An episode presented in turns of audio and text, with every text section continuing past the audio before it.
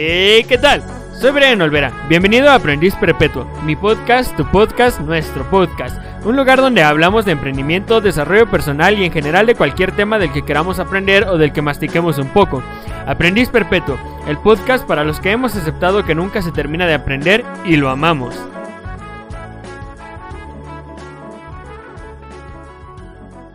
Hola, hola. Bienvenidos a nuestro primer episodio de Aprendiz Perpetuo. Hoy vamos a hablar sobre iniciar proyectos y antes de comenzar, permítaseme presentarme y hablarles un poco acerca de este proyecto y sobre mí. Y bien, pues primero debes saber que esto es una continuación de mi proyecto de canal en YouTube que se llama Brian Olvera y he saltado a, este formato de contenido digital porque tengo muchas ganas de producir contenido, pero mi escuela y mi negocio absorben casi todo mi tiempo y pues como editar videos me es muy tardado, pues decidí pasarme a un podcast ya que en el audio, pues, bueno, se me hace como más fácil editar el audio. Eh, ahora, sobre mí les puedo decir que, eh, así súper rápido, soy un joven emprendedor y estudiante de ingeniería en robótica industrial, mexicano, amante de la comida, del dinero, de mi país y del conocimiento. Y de hecho, por eso decidí iniciar este podcast que se llama Aprendiz Perpetuo. Ah, porque quiero que sea un espacio para esos que como yo estamos enamorados de aprender cosas nuevas todo el tiempo. Aquí vamos a hablar de temas relacionados con emprender, con el desarrollo personal, que valga la redundancia, personalmente creo que es indispensable para alcanzar el éxito. Y como no quiero cerrar este podcast solo a esos dos temas, también vamos a hablar de cualquier tema interesante del que podamos aprender algo. Básicamente, pues vamos a pasar el rato aquí, ¿no? Escuchando temas que nos resulten interesantes. Ahora sí, después de esa presentación que salió más larga de lo que yo esperaba, hablemos de iniciar proyectos.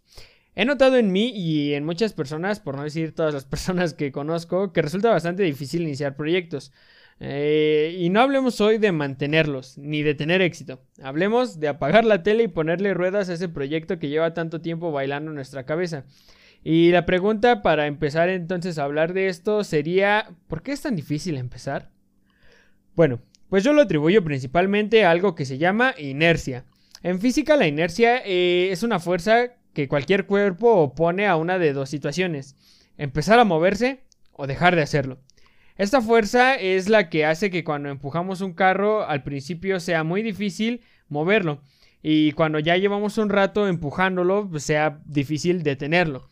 ¿Y esto qué tiene que ver con el clima? Bueno, pues yo digo, y la verdad ni siquiera es mi idea, que podemos hacer una analogía y decir que los seres humanos también tenemos un tipo de inercia emocional o anímica, como le quieran llamar. ¿Por qué lo digo? Bueno, pues se han dado cuenta de que cuando están en su celular viendo videos en YouTube o en Facebook o pasando fotos de sus amigos en Instagram, es más fácil ver el siguiente video que bloquear tu celular? ¿O que entre más enojados están algún día es más difícil olvidarlo y volver a estar felices o al menos tranquilos?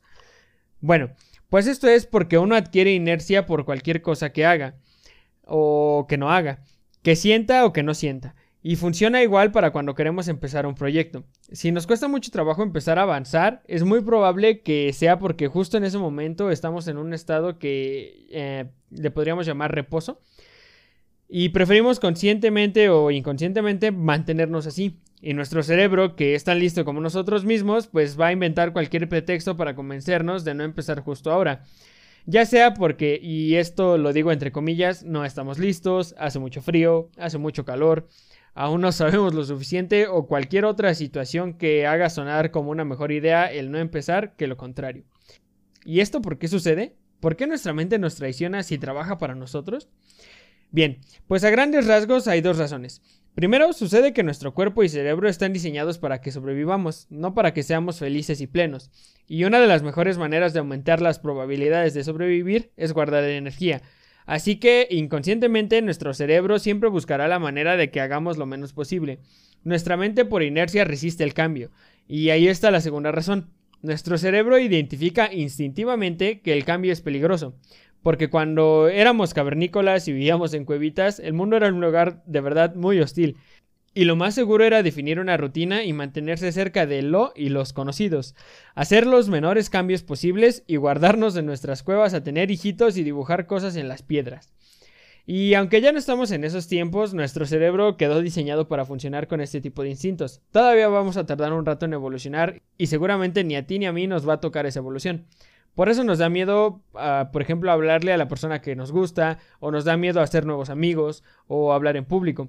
Porque si nunca lo hicimos, o tuvimos alguna mala experiencia la primera vez que lo intentamos, nuestro cerebro va a identificar que eso es peligroso y liberará sustancias como la adrenalina o el cortisol que básicamente sirven para esponjarnos para evitar que intentemos hacerlo o que continuemos haciéndolo cada vez que, que queramos ah, avanzar en nuestros proyectos o en lo que sea que queramos hacer.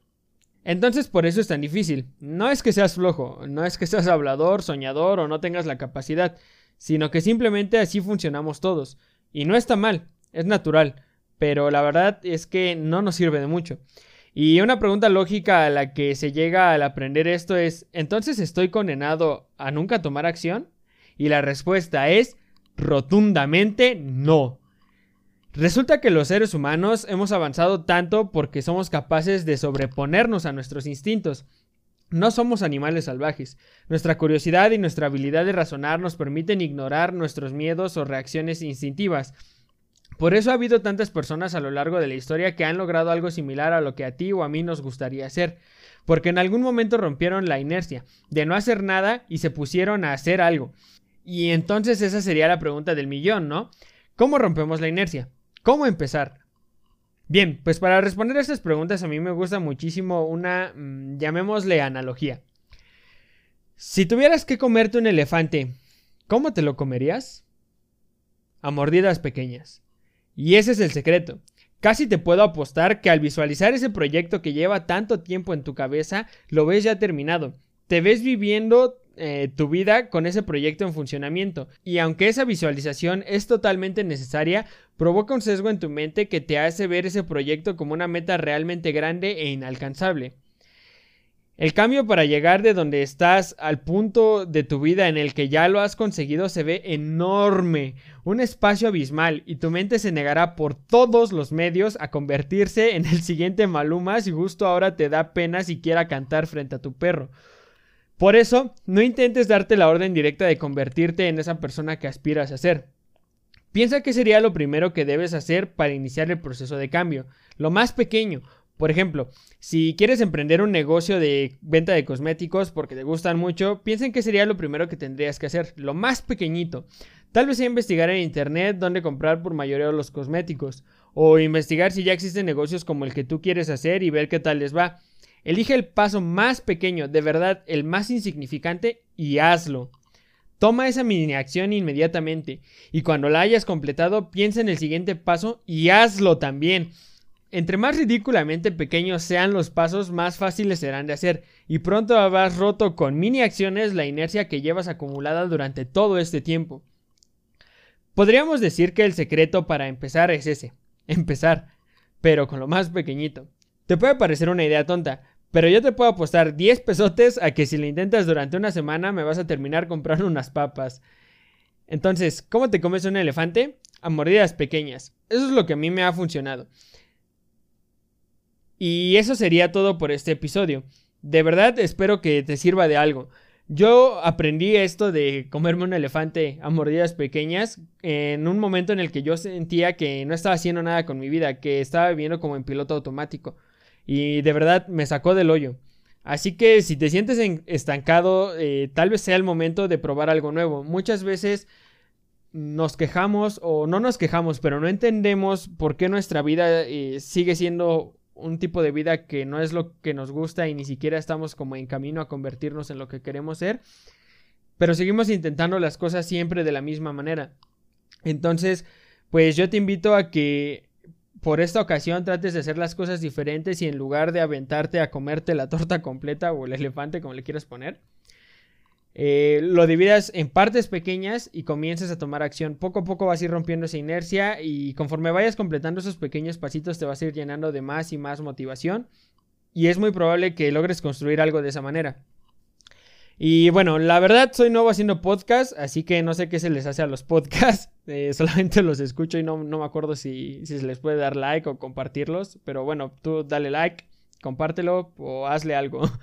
Yo soy Brian Olvera, joven emprendedor, futuro ingeniero y definitivamente aprendiz perpetuo.